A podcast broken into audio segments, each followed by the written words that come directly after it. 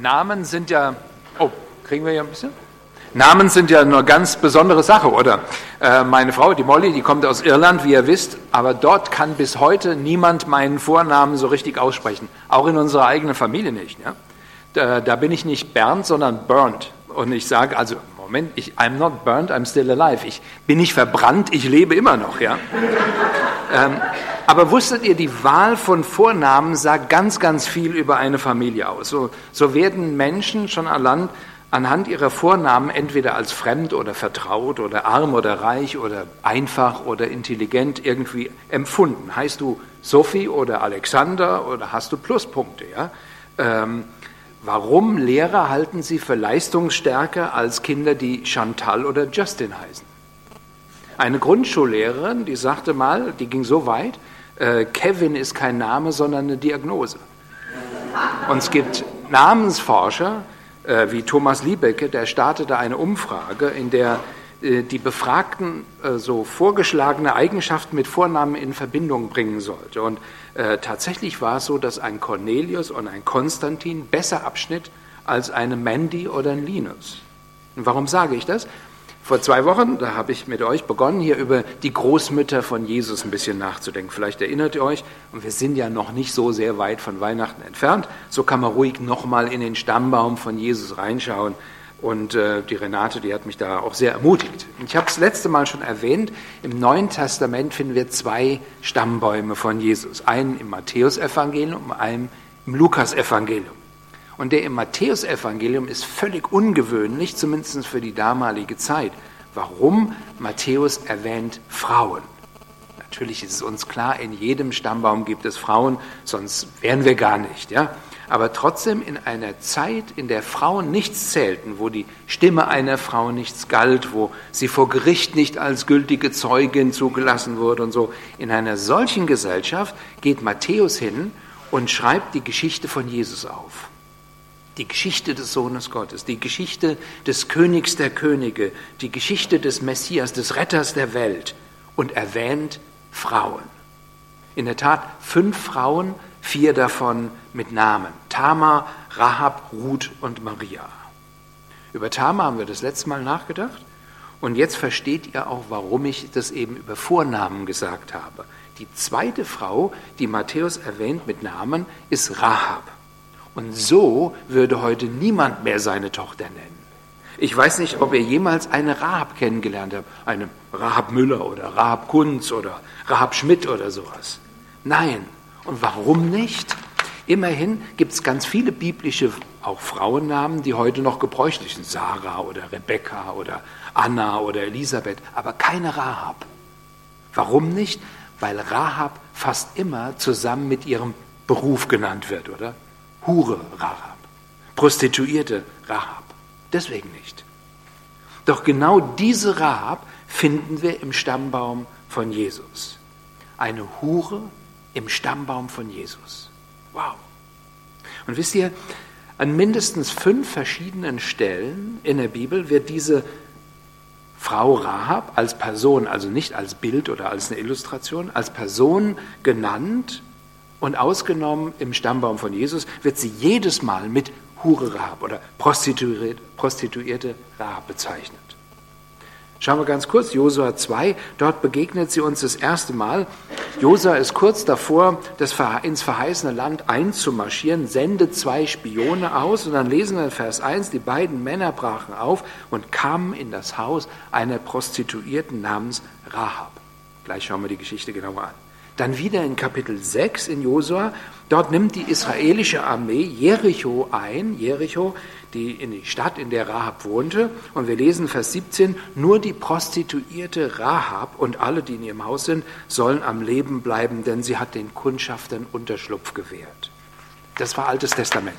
Im Neuen Testament finden wir sie mitten in der Reihe von Glaubenshelden. Die Renate hat schon gerade gesagt. Und ihr ahnt schon in Hebräer 11, da steht, durch den Glauben kam die Prostituierte Rahab nicht mit den anderen Einwohnern der Stadt um und so weiter, denn sie hat sich äh, geweigert, äh, die sich geweigert hatten, Gott zu gehorchen. Sie hatte die Kundschafter freundlich aufgenommen.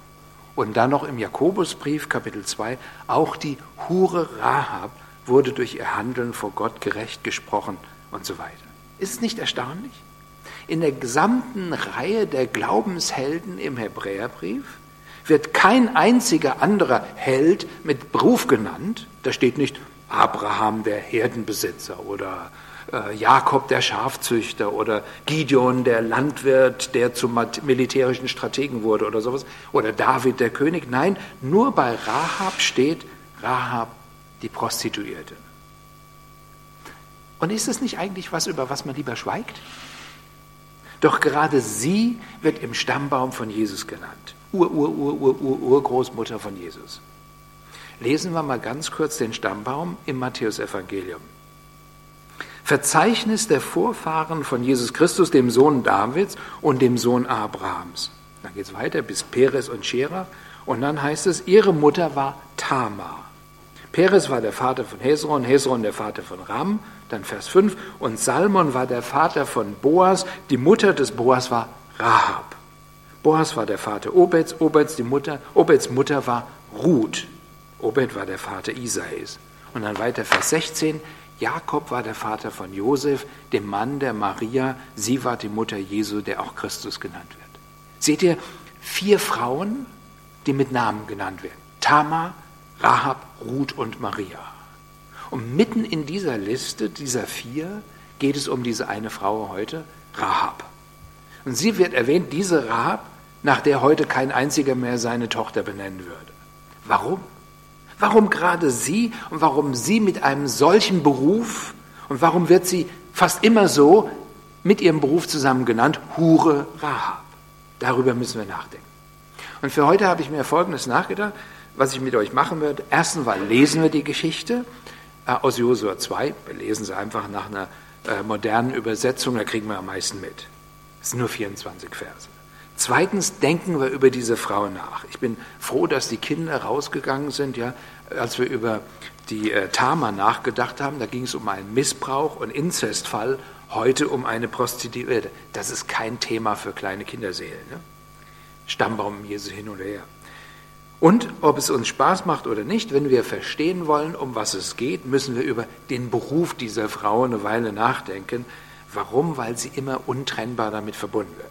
Und drittens werden wir uns Stückchen für Stückchen den Text untersuchen und machen uns mit der Situation vertraut. Wir gucken, was wir davon lernen können und dabei müssen wir auch über das Thema Lüge nachdenken.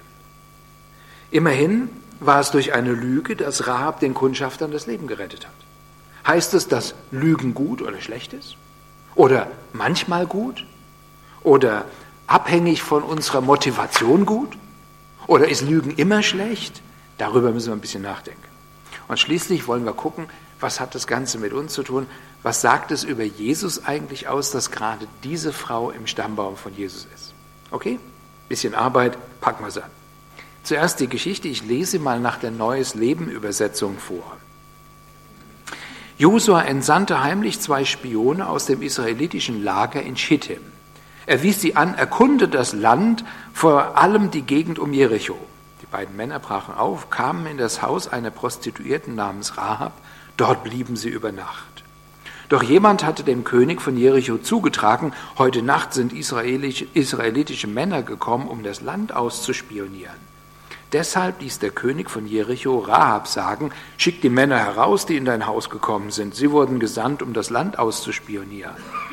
Rahab, die die beiden Männer versteckt hatte, entgegnete, die Männer waren tatsächlich hier, aber ich wusste nicht, woher sie kamen. Sie haben die Stadt bei Einbruch der Dunkelheit, kurz bevor die Stadttore geschlossen wurden, wieder verlassen und ich weiß nicht, wohin sie gegangen sind. Wenn ihr euch beeilt, holt ihr sie vielleicht noch ein.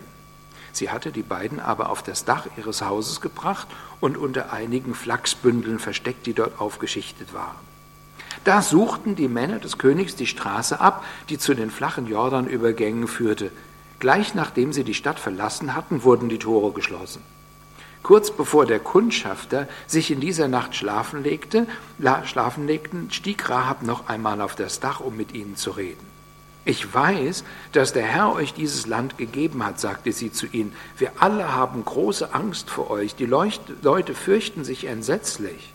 Denn wir haben gehört, wie der Herr euch trockenen Fußes durch das Rote Meer gebracht hat, als ihr aus Ägypten auszogt. Wir wissen auch, dass ihr Sion und Og, den beiden Amoriternkönigen jenseits vom Jordan, was ihr ihnen angetan habt, deren Völker ihr völlig vernichtet habt. Und als wir hörten, ängstigten wir uns schrecklich. Keiner hat noch Mut zu kämpfen, denn der Herr, euer Gott, ist der Gott oben im Himmel und unten auf der Erde. Und nun schwört mir bei dem Herrn, dass ihr mich und meine Familie verschonen werdet, weil ich euch geholfen habe. Gebt mir ein Pfand, dass ihr mich am Leben lasst und ebenso meine Eltern und Geschwister sowie deren Familie. Wir bieten euch unser eigenes Leben als Pfand für eure Sicherheit, erklärten die Männer. Wenn ihr uns nicht verratet, werden wir unser Versprechen halten und euch verschonen, wenn der Herr uns das Land gibt. Darauf verließ ließ Rahab und die beiden, die beiden an einem Seil durch das Fenster hinab. Ihr Haus war nämlich in die Stadtmauer gebaut. Geht ins Bergland, riet sie ihnen, damit ihr nicht gefasst werdet. Versteckt euch dort drei Tage, bis die Männer, die euch verfolgen, in die Stadt zurückgekehrt sind und zieht dann weiter. Unser Versprechen, das du uns unter Eid abgenommen hast, können wir nur erfüllen, wenn du Folgendes tust, sagten sie. Lass das rote Seil, an dem du uns herablässt, aus dem Fenster hängen, wenn wir von der, vor, der Stadt, vor die Stadt kommen. Hole außerdem deinen Vater, deine Mutter, deine Brüder und Schwestern und alle deine Verwandten in dein Haus. Wer das Haus verlässt, auf die Straße geht und dort getötet wird, ist selbst dafür verantwortlich. Dort gilt unsere Verpflichtung nicht. Sollte jemand, der sich in diesem Haus aufhält, umgebracht werden, tragen wir alle die, tragen wir die volle Verantwortung. Verrätst du uns jedoch, so sind wir nicht mehr an diesen Schwur gebunden. Einverstanden antwortete Rahab und schickte sie auf den Weg. Das rote Seil band sie in das Fenster. Die Spione wanderten ins Bergland hinein und blieben drei Tage dort, bis ihre Verfolger nach erfolgloser Suche in die Stadt zurückgekehrt waren. Daraufhin kamen die beiden Kundschafter wieder aus den Bergen herab und überquerten den Jordan. Sie gingen zu Josa, dem Sohn von Nun, und berichteten, was sie erlebt hatten.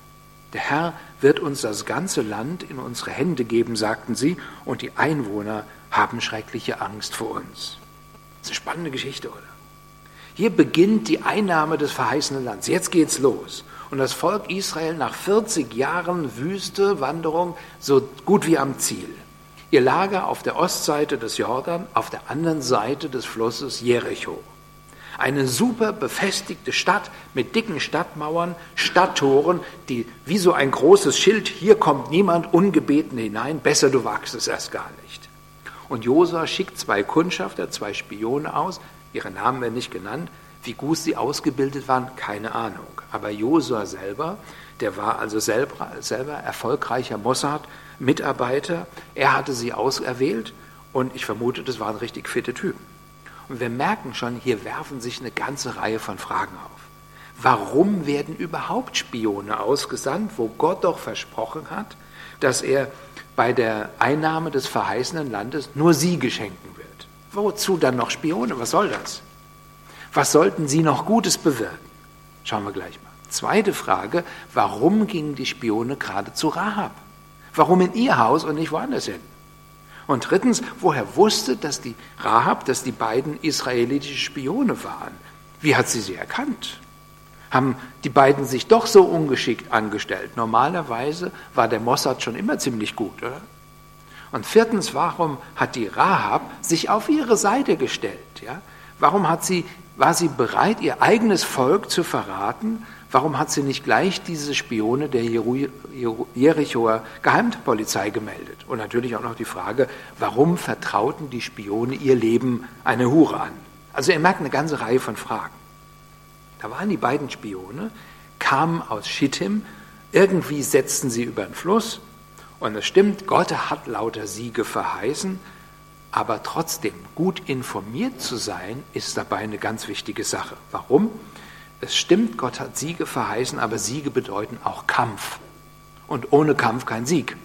Und dazu ist es gut, informiert zu sein. Und jetzt, nach 40 Jahren Wüstenwanderung, zig Schlachten, standen sie nur noch drei Tage entfernt vom Ziel. Das ist schon mal ein besonderer Moment. Oder?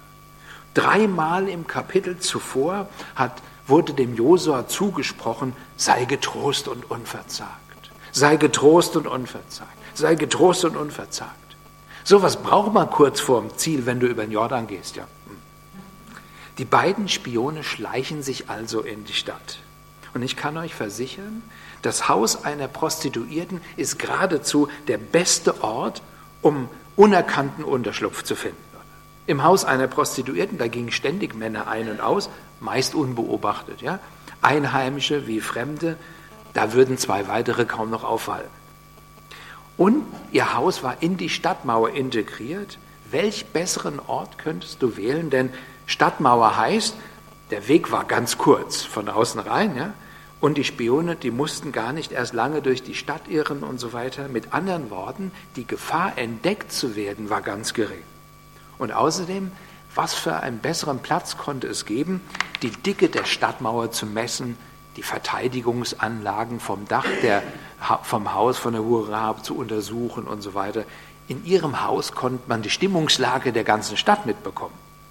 Und natürlich war das Haus einer Prostituierten ideal, oder? Prostituierte sind Menschenkenner, vielleicht besser als mancher Seelsorger. Ihre Kunden kamen aus allen Schichten, vom Stadtrat bis zum Metzger, vom Bürgermeister bis zum Milchmann. Und hier zogen sie sich aus im wahrsten Sinne des Wortes. Und ist jemand erstmal nackt, da fällt die Fassade von Macht und von Einfluss und Reichtum und Stärke. Sie kannte ihre Pappenheimer. Sie wusste, wie sie wirklich waren. Und na klar, Politiker reden über Politik, äh, die Geschäftsleute über die Wirtschaft, die Polizisten über die Sicherheit der Stadt und so. Boah, hier konnte man die Stimmungslage der ganzen Stadt mitbekommen. Und sie wusste um alles Gerede, sie wusste um die kaputten Ehen und sie wusste, wo die Kinder missraten waren. Eine Prostituierte ist bestens informiert. Sie war die beste Adresse in der Stadt, natürlich. Und nun müssen wir mal ganz kurz über ihren Beruf nachdenken. Warum? Sie wird immer Prostituierte Rahab genannt. Was ist eine Prostituierte? Einfach gesagt ist es jemand, der sich seine sexuellen Handlungen bezahlen lässt. Mit Geld, Geschenken oder keine Ahnung was, ja. Und wir müssen unterscheiden, also wir heutzutage unterscheiden zwischen freiwilliger Prostitution oder Zwangs- oder Armenprostitution, Armutsprostitution. Und Rahab war freiwillig. Im Altertum, da, da gab es immer irgendwelche Tempelprostitution und im alten Babylon, wie auch hier bei den Kanaanitern. Wenn die Leute unterwegs waren zu ihrem Gottesdienst, um ihren Gott anzubeten, da waren da einige Frauen, die unterwegs ihren Dienst anboten und bekamen dafür Geschenke. Und ich habe es das letzte Mal schon erwähnt, auf die Kanaaniter, um die es hier geht, das war eine fortschrittliche Kultur. Ja, im, im, Gegensatz zu den Israeliten, die waren richtige äh, sesshafte Typen gewesen, Bauern, reger Handel, tolle Gebäude. Aus ihrer Gegend dort kommt das erste Alphabet überhaupt. Ja? Und gleichzeitig war das eine sehr sexbetonte Gesellschaft. Säulen in den Baalim-Tempeln, die erinnerten an männliche Geschlechtsorgane. Bildnisse von Fruchtbarkeitsgöttin, überall. Ja. Tempelprostitution, gang, gang und gäbe. Die Kanaaniter schreckten nicht zurück, Babys zu opfern und so. Und manchmal denke ich, die Kanaaniter unterscheiden sich nicht sehr von unserer Gesellschaft heute, oder? Super Fortschritt, tolle technische Errungenschaften, gleichzeitig eine sehr sexbetonte Gesellschaft und Kinder, die auf dem Altar der Karriere geopfert werden. Westeuropäer, Kanaaniter. Soweit wir sehen können, war Rahab hier aber keine Tempelprostituierte, sondern eine normale Prostituierte. Das war ihr Lebensunterhalt. Aber was bedeutet Prostitution überhaupt? Das Wort, das hat so lateinischen Ursprung und heißt sich darstellen. In unserer Sprache wird sogar als ein Verb gebraucht, ja, sich zu prostituieren. Und da redet man manchmal von Politikern oder von, von äh, Künstlern, die nur um des Lohnes willen irgendwo für Zwecke arbeiten, mit denen sie sich nicht identifizieren können. Im Grunde genommen heißt das, Prostituierte sind eigentlich Heuchler. Immer. Die Frage ist nur, wo liegt das Problem? Da erbringt im Grunde genommen eine Prostituierte eine Dienstleistung und wird dafür bezahlt. Was ist genau der Unterschied zwischen ihr und einer Bäckerin oder einer Näherin? Ein Bäcker verkauft Brötchen und kriegt Geld dafür. Ein Automechaniker repariert Autos und kriegt Geld dafür. Eine Näherin schneidet Kleider und bekommt Geld dafür. Wo ist der Unterschied? Du sagst, oh, die Leistung, ein Bäcker oder Metzger oder sowas oder Näherin erbringt, das sind handfeste Werte. Stimmt, das verstehe ich ja. Aber was ist mit jemandem, der, der keine handfesten Werte erbringt? Musiker zum Beispiel. Musiker gibt ein Konzert und bekommt Geld dafür. Bei einem Geiger oder bei einem Pianisten, da würden wir nicht denken, puh, seine Dienstleistung ist nicht richtig handfest, das ist anstößig. Niemand würde das denken, oder? Bei Musik haben wir kein Problem. Dabei ist Musik nichts Materielles, so wie Brötchen oder eine Lichtmaschine. Musik ist etwas für Emotionen. Doch was ist das genau hier bei einer Hure? Eine Hure verkauft eine Illusion im ganz intimsten emotionalen Bereich einer Beziehung. Das ist das Problem. Im Grunde genommen ist eine Prostituierte ein Heuchler, ein Gaukler. Sie gibt etwas vor, was nicht da ist. Sie vermittelt Zuneigung und Erfüllung und Beziehung und Befriedigung und so, die nicht echt sind. Ich habe gelesen, dass sogar die Kunden, den Kunden es wichtig ist, dass die Prostituierte irgendwie ihnen vorgackelt, dass auch sie Freude dabei hat, ja, an ihrer Arbeit. Merkt ihr, hier kommen wir der Sache näher. Im Grunde genommen war Rahab eine Lügnerin. Prostituierte sind immer Lügner, das geht gar nicht anders. Professionelle Lügner. Weißt du, was Rahab am besten kann? Lügen. Du kannst nicht an Rahab denken, ohne gleichzeitig an ihre Lüge zu denken. Geht gar nicht. Und ich weiß euch, ob euch vorhin beim Lesen von dem Text aufgefallen ist, als es schließlich rauskam, dass die beiden Spione bei der Rahab untergekrochen sind, vielleicht hat irgendein anderer Kunde sie bemerkt oder sowas, da sandte der Stadtkönig hin zu ihr, Vers 3, schickt die Männer heraus, die in dein Haus gekommen sind, sie wurden gesandt, um das, Licht, das Land auszuspionieren. Und wie reagiert die Rahab? Vers 4, Rahab, die die beiden Männer versteckt hatte, entgegnete, die Männer waren tatsächlich hier, aber ich wusste nicht, woher sie kamen. Sie haben die Stadt bei Einbruch der Dunkelheit kurz bevor die Stadttore geschlossen wurden, wieder verlassen. Und ich weiß nicht, wohin sie gegangen sind. Wenn ihr euch beeilt, holt ihr sie vielleicht noch ein. Sie hatte die beiden aber auf das Dach des Hauses gebracht, unter einigen Flachsbündeln versteckt, die dort aufgeschichtet waren. Da suchten die Männer des Königs die Straßen ab, zu denen, die zu den flachen Jordanübergängen führten. Gleich nachdem die Stadt, sie die Stadt verlassen hatten, wurden die Tore geschlossen. Boah, hier ihre Lüge, die war richtig professionell und unglaublich geschickt, oder? Sie erzählte nicht einfach nur so eine platte Lüge, sie mischt Wahrheit mit Lüge. Und zwar so geschickt, dass das Gesamtergebnis richtig plausibel erschien, ohne Verdacht zu erregen. Sie gibt zu, die Männer waren hier. Wahrheit. Sie haben die, die Stadt bei Einbruch der Dunkelheit verlassen. Lüge. Sie lagen eigentlich oben auf dem Dach unter Flachsbündeln versteckt. Ich weiß nicht, wohin sie gegangen sind. Lüge. Wenn ihr euch beeilt, holt ihr sie vielleicht noch ein. Plausible, allgemeine Wahrheit, die aber nichts bedeutet. Wow, war diese Frau geschickt, oder? Und was passiert? Mit ihrer Lüge bewahrte sie die Spione, dass sie geschnappt wurden und half so, dass Israel Jericho einnehmen konnte. Erstaunlicherweise ist Rahab die einzige Nichtjüdin im ganzen Hebräerbrief in der Liste der Glaubenshelden, die für ihren Glauben besonders hervorgehoben werden.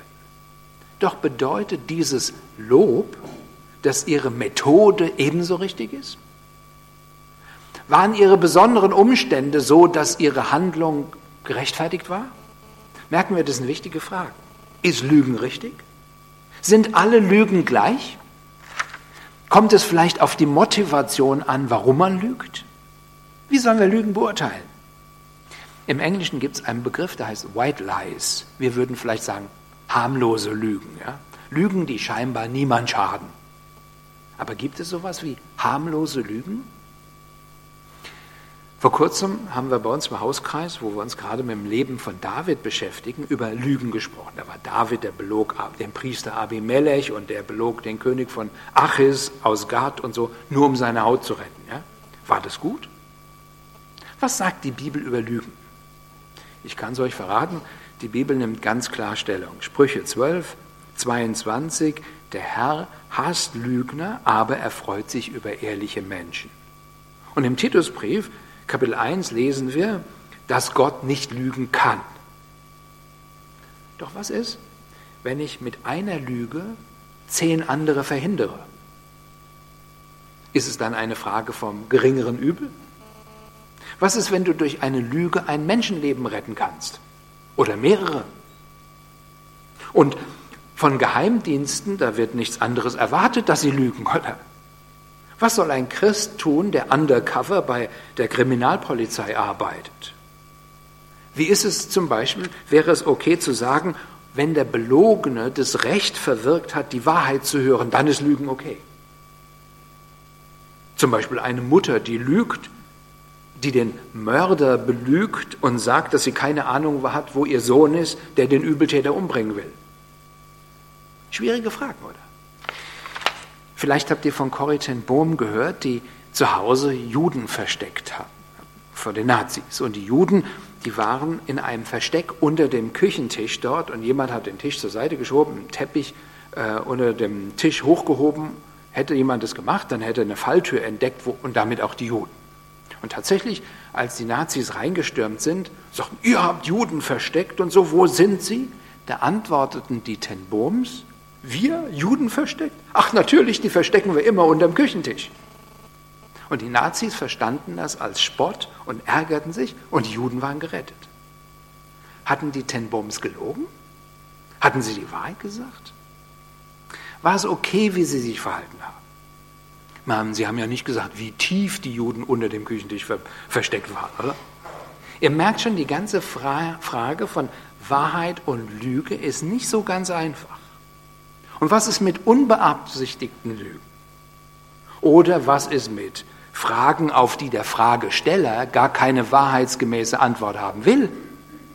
Was ist, wenn die Molly kommt und sich an den Bauchspeck fasst und sagt, sag mal Bernd, meinst du, ich bin dick geworden? Gefährliche Frage.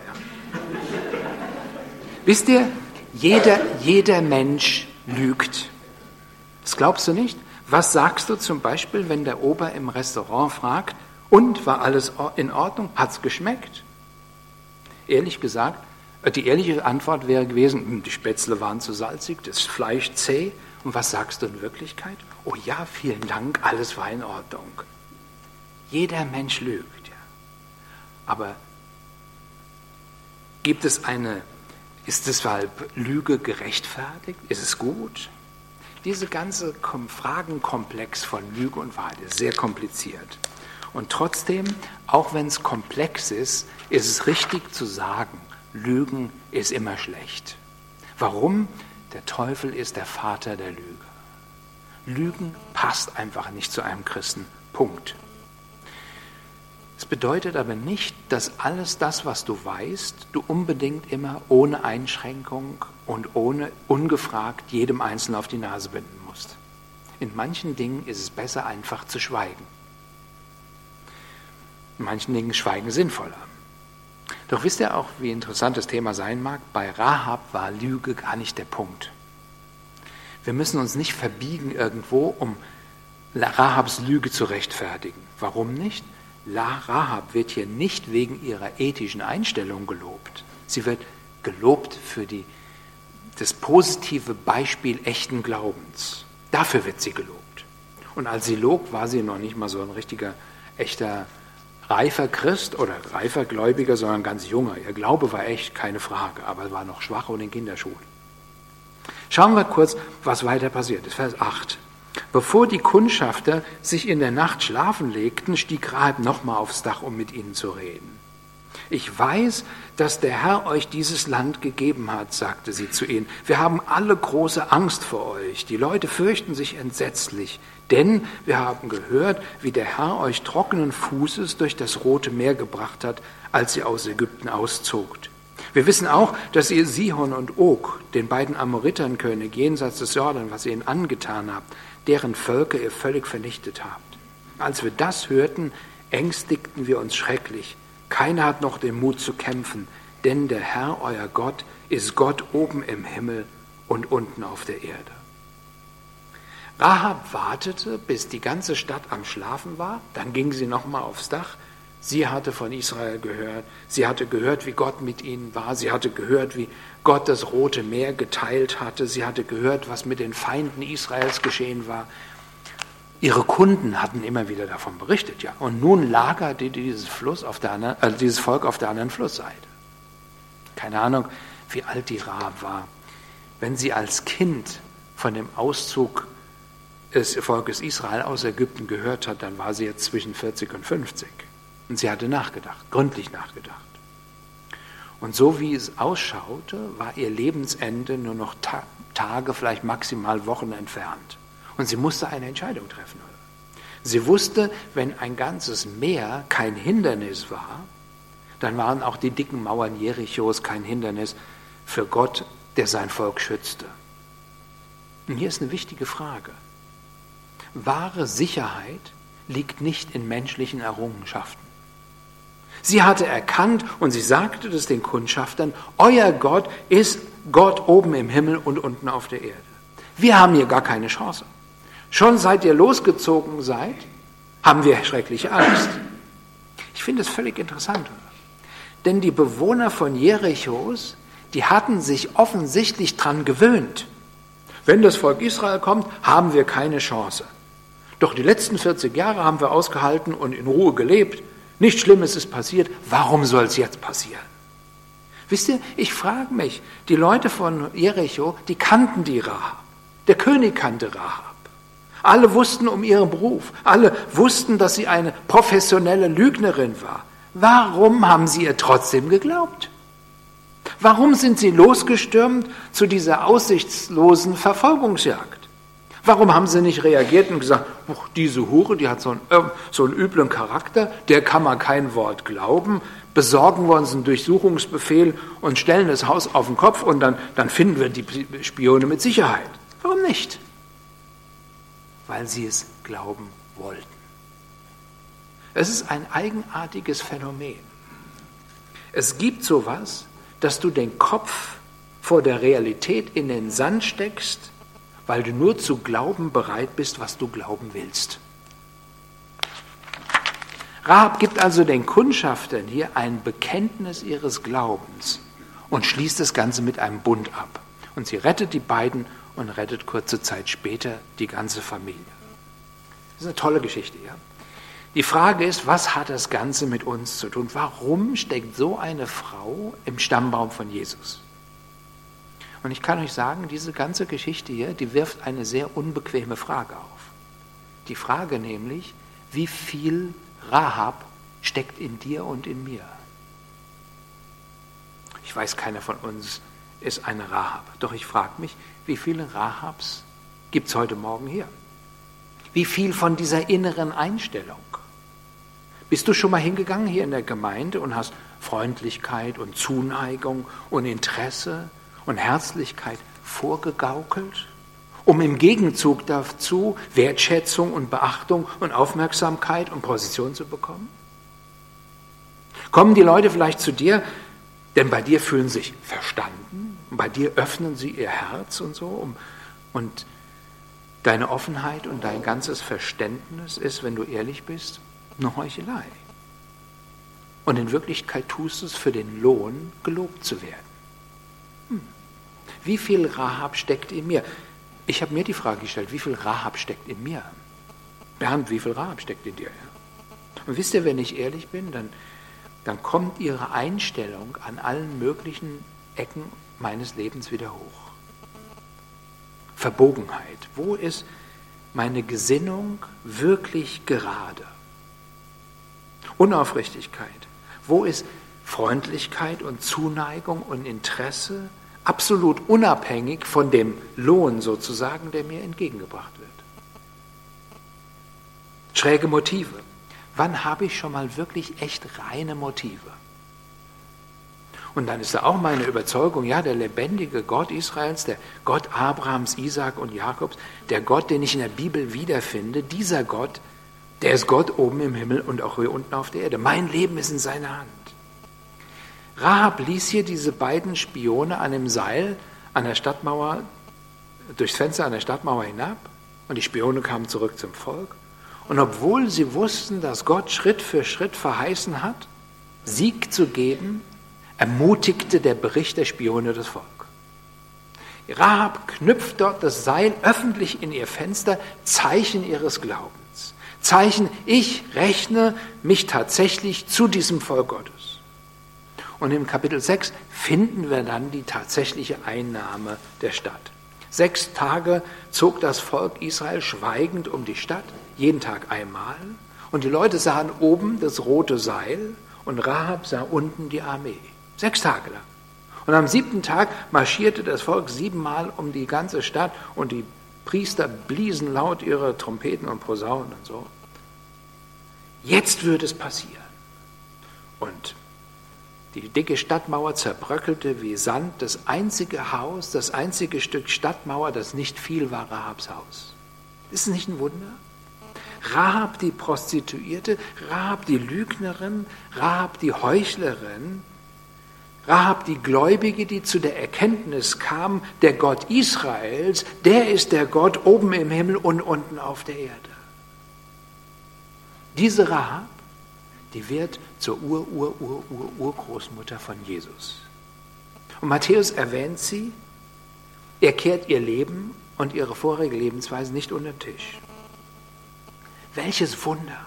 Gott kommt in unsere Welt. Das Wort wurde Fleisch, Gott wurde Mensch, ohne sein Gottsein jemals aufzugeben. Gott zog sich sozusagen Menschsein über. Aber welche Erniedrigung! Jesus verlässt die Herrlichkeit des Himmels, Vorrechte, Heiligkeit, Schönheit, Herrlichkeit, Reinheit, Harmonie und unermesslichen Reichtum und erniedrigt sich. Doch wie kann Gott überhaupt Mensch werden?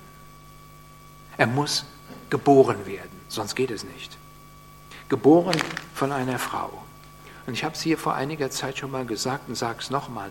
Gott zieht sich sozusagen die Gene seine Mutter, seine Großmutter, seine Urgroßmutter und Ururgroßmütter an. Er schlüpft in diese Gene selbst von, von total verbogenen Menschen, von kaputten und identifiziert sich. Er, schaut, er scheut sich nicht, auch ein Teil dieser Prostituierten zu sein. Ur-Ur-Ur-Urenkel von Rahab. Und er kam als Retter. Von göttlicher Gestalt war er, aber er hielt nicht daran fest, Gott gleich zu sein. So wie ein Dieb an seiner Beute, sondern er legte die göttliche Gestalt ab und nahm die eines Knechtes an. Er wurde in allem den Menschen gleich. In jeder Hinsicht war er wie ein Mensch. Er erniedrigte sich selbst und war gehorsam bis in den Tod, ja, bis in den Tod am Kreuz. Warum tat er das? Er tat es, um deine Krankheiten und Schwachheiten auf sich zu nehmen. Er tat es, um dein Versagen, deine Verbogenheit, all deine Schräge, die du von deinen Eltern geerbt hast und all das Schräge, das in dir selber steckt, auf sich zu nehmen. Er kam für uns und er reinigt uns wie eine richtig schöne Braut ohne Flecken und Runzeln. Das ist unsere Hoffnung, auch am Jahresanfang. Gott kommt als Heiland. Er kommt, um dich und mich heil zu machen. Ich blicke voll Beugung und Staunen hinab in das Meer seiner Gnade. Das wollen wir gleich singen. Vorher beten wir noch zusammen. Stehen wir nochmal auf, ihr habt so lange gesessen.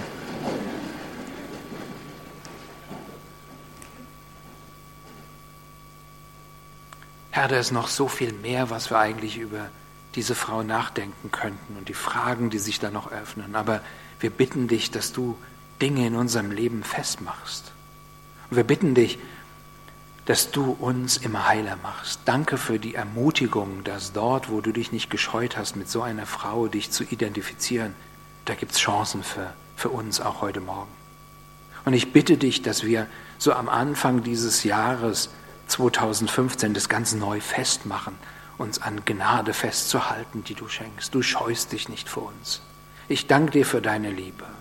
Ich danke dir, dass du Wegweiser bist.